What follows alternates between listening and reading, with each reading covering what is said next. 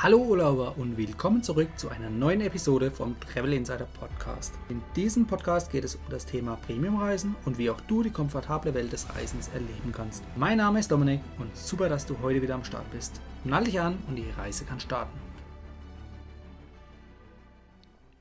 Ja, ich bin dem Aufruf gefolgt von der lieben Valerie und sie ist vom Hotel Motion Podcast, den ich ja vor ein paar Episoden zu Gast hatte.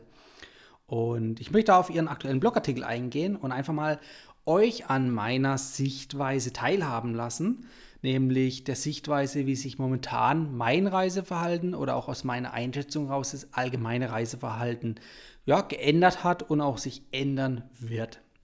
Wie jeder wahrscheinlich von euch mitbekommen hat, ist natürlich gerade äh, Corona-Zeit. Das zieht sich jetzt schon im fünften Monat hin. Wir haben jetzt August. Das heißt, im März ging es los, also zumindest mit dem Lockdown oder beziehungsweise mit den Einschränkungen. Der Lockdown kam danach.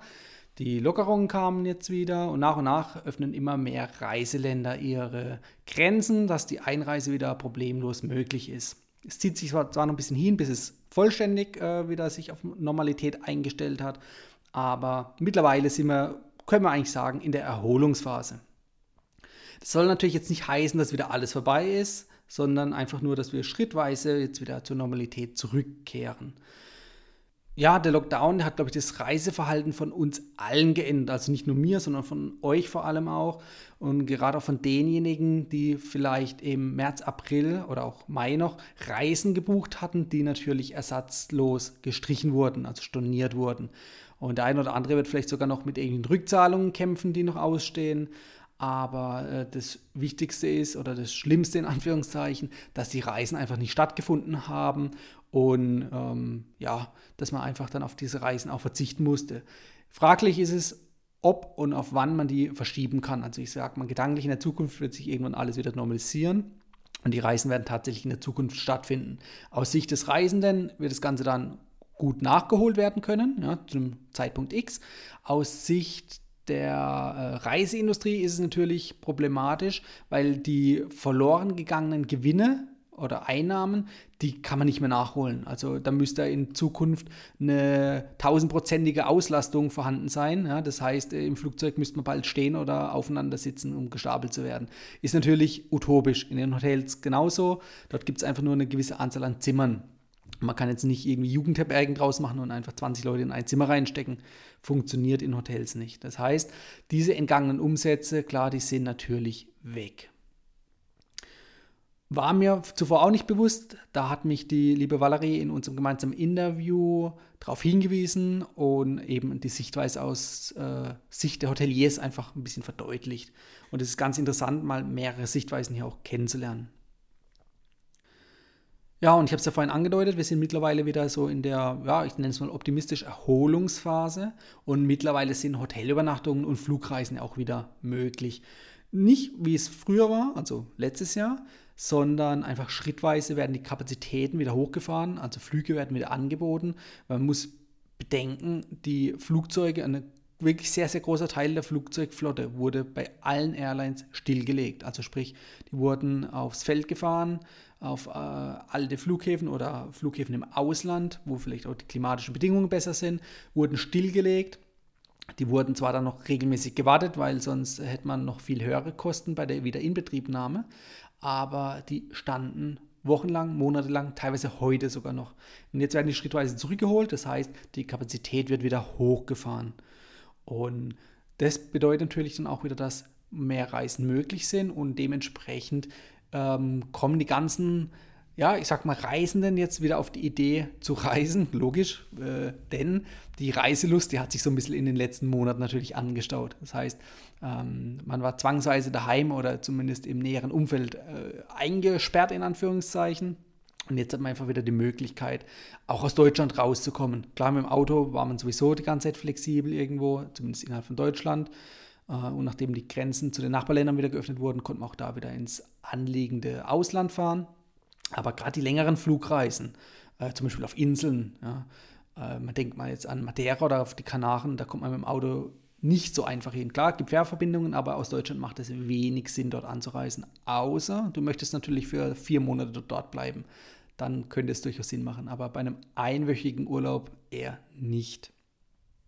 Ja, und internationale Reisen, wie gesagt, am Beispiel von den USA äh, sieht man, dass es momentan noch nicht Sinn macht, zumindest Privatreisen. Geschäftsreisen ist wieder was anderes, aber Privatreisen sind einfach noch nicht möglich. Außer du bist amerikanischer Staatsbürger, dann äh, ist es für dich vielleicht möglich, aber für den normal Deutschen, der hat einfach nur die deutsche Staatsbürgerschaft, der kann nicht so schnell in die USA momentan einreisen und ich denke, das wird sich auch in den nächsten Wochen und Monaten nicht so schnell ändern. Hoffentlich bis Jahresende, aber äh, da muss man wirklich beide Daumen drücken. Da ist es natürlich dann so, gerade auch bei mir, der ich ja im letzten Jahr viel im Ausland einfach unterwegs war in den Urlauben und die eigene Heimat so ein bisschen vernachlässigt hat, da hat sich natürlich dann doch schon der eine oder andere Ort auch in meiner Bucketlist ähm, ja, aufgetan und den ich mir dann irgendwo notiert hatte oder gedanklich abgespeichert hatte. Und ich glaube, jetzt ist die Zeit gekommen, diese Orte innerhalb von Deutschland, wo einfach ja, Deutschland ist momentan relativ alternativlos, was das Reisen angeht, weil einfach die wenigsten Reisebeschränkungen in Deutschland herrschen. Das heißt, wir können uns mit dem Auto beispielsweise frei bewegen und eben diese Orte anfahren, die man vielleicht auf seiner persönlichen Bucketlist hatte. So ging es zumindest mir und deshalb habe ich auch die letzten Wochen genutzt und werde auch die nächsten Wochen noch nutzen, äh, fleißig einige Ziele in Deutschland anzufahren und einfach dort das nachzuholen, was ich die letzten Jahre ja, vernachlässigt hatte, wo ich aber immer ein bisschen im Kopf hatte, aber wie gesagt vernachlässigt hatte. Und deshalb habe ich natürlich dann auch den Zeitpunkt jetzt genutzt, wo man weiß, okay, die Reisefreiheit ist immer mehr und mehr da. Man macht sich Gedanken über die Reisen im Inland und Ausland, zumindest dahin, wo es schon möglich ist, und geht jetzt dran, kurzfristig zu buchen. Das ist zumindest mein Eindruck und so handhabe ich das auch selbst, dass jetzt schrittweise, wo die Einreisebeschränkungen im Ausland auch fallen gelassen werden, dass man dann jetzt eigentlich erst den richtigen Überblick hat, ähm, ja, die Reise vollends zu planen. Also man weiß zum Beispiel, wo man hin wollte, das hat man schon die ganze Zeit im Kopf gehabt, aber die Planung, also sprich die Reisebuchung, die kann man eigentlich jetzt erst durchführen, weil man jetzt, sage ich mal, mit dem Blick auf die nächsten vier, sechs Wochen ungefähr abschätzen kann, wie verhält sich es mit den Einreisebestimmungen oder natürlich auch vielleicht dann äh, tendenziell abschätzen kann, ob es nochmal zu einer sogenannten zweiten Welle kommt, wo nochmal dann Einschränkungen, starke Einschränkungen hervorrufen könnte und dann sämtliche Reiseplanungen in der Zukunft wieder zunichte machen könnten. Ja, ich betone könnten. Ähm, ich bin nämlich optimistisch, äh, von daher gehe ich davon aus, wir kehren alle zur Normalität. Wir haben alles hoffentlich demnächst im Griff, sodass wirklich unbeschränktes Reisen wieder möglich ist. Ja, das Ganze ist natürlich nicht nur für uns äh, wichtig, sondern natürlich auch für die Airlines und für die Hotels.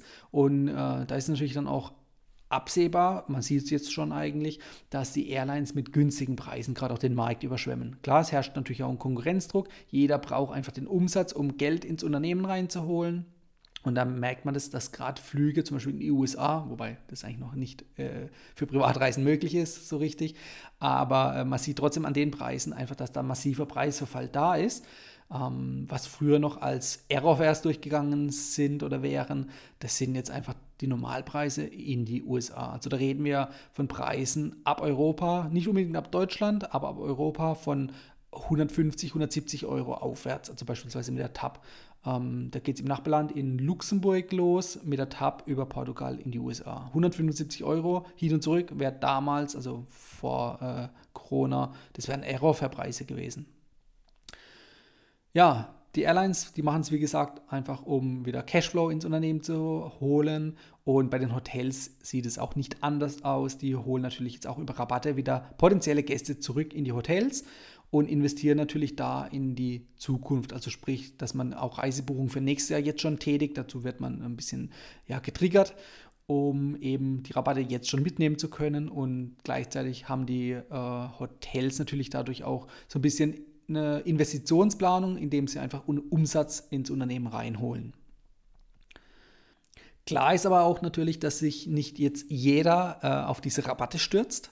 Ja, das machen Einzelpersonen, die, sage ich mal, ähm, den Ausblick auch in die Zukunft so ein bisschen abschätzen können und vor allem die nicht gebrandmarkt sind. Gebrandmarkt, warum? Ganz klar, ähm, durch die ganzen Stornierungen anfangs der Corona-Phase warten teilweise heute noch viele von euch auf ihr Geld. Ähm, ja, das Geld steht euch zu. Die Airlines, die haben das so ein bisschen verzögert. Ja. um einfach bei sich, das behaupte ich jetzt mal, den Cashflow ähm, im Unternehmen zu halten und nicht so schnell auszahlen zu müssen.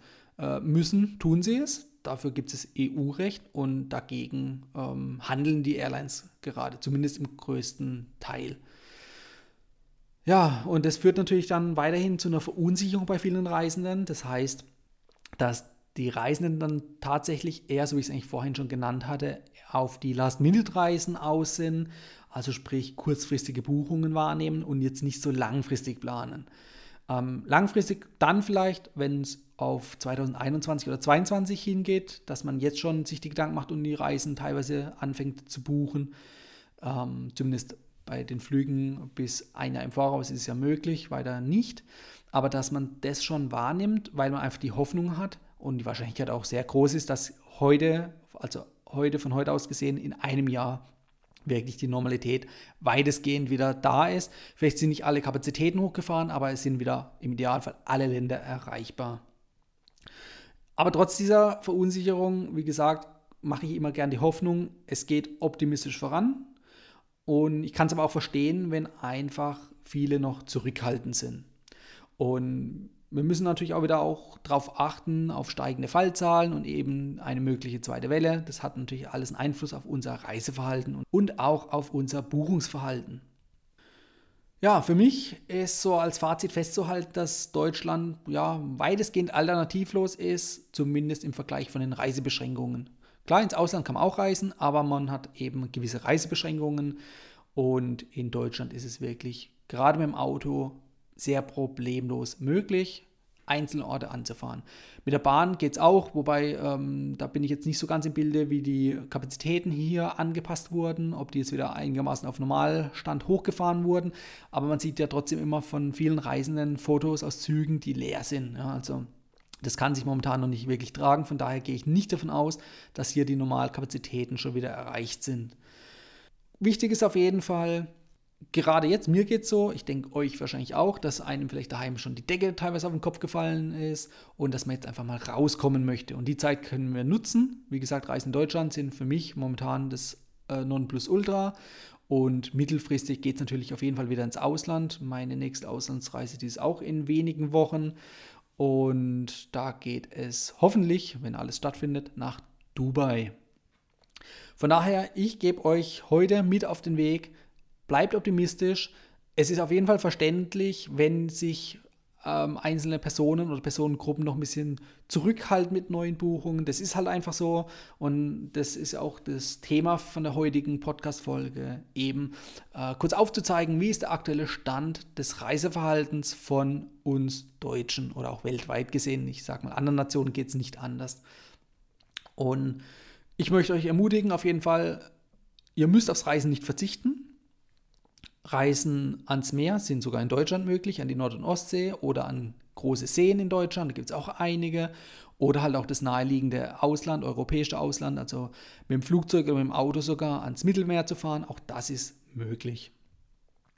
In diesem Sinne wünsche ich euch noch eine erholsame Woche. Macht euch Gedanken, wohin es bei euch auf der nächsten Reise gehen könnte. Also macht euch an die nächste Reiseplanung und schätzt für euch einfach ab, wie sinnvoll ist es in eurer Situation, die nächste Reise zeitnah zu buchen. Und genau das würde mich auch interessieren. Lasst mich das mal wissen. Entweder ihr geht auf meinen Instagram-Kanal und könnt mit mir dort direkt kommunizieren oder mich dort anschreiben. Oder ihr könnt mir natürlich auch gerne per E-Mail an podcast.travel-insider.de schreiben, wie bei euch momentan das Reiseverhalten aussieht. Was ist eure Sicht der Dinge? Könnt ihr mir zustimmen, was ich heute gesagt habe? Oder sagt ihr, nee, nee, das ist ganz anders? Lasst mich wissen, würde mich auf jeden Fall sehr interessieren und äh, gegebenenfalls können wir auch gemeinsam in einem äh, ja, Live-Interview auf Instagram oder auch hier im Podcast gerne drüber sprechen. Das war die heutige Folge beim Travel Insider Podcast. Vielen Dank, dass du heute wieder zugehört hast. Gib mir doch mal Rückmeldung, wie du die heutige Folge fandest. Hat dir diese Folge gefallen, dann abonniere den Podcast und erfahre mehr zum Thema bezahlbare Premiumreisen. Und hinterlasse mir eine 5-Sterne-Bewertung bei iTunes. Ich wünsche dir eine schöne Zeit auf deiner nächsten Reise und immer daran denken, auf dem Blog www.travel-insider.de vorbeizuschauen, damit du auch die neuesten Reisedeals erfährst. Bis zum nächsten Mal, wenn es wieder heißt Boarding Completed. Ciao, dein Dominik.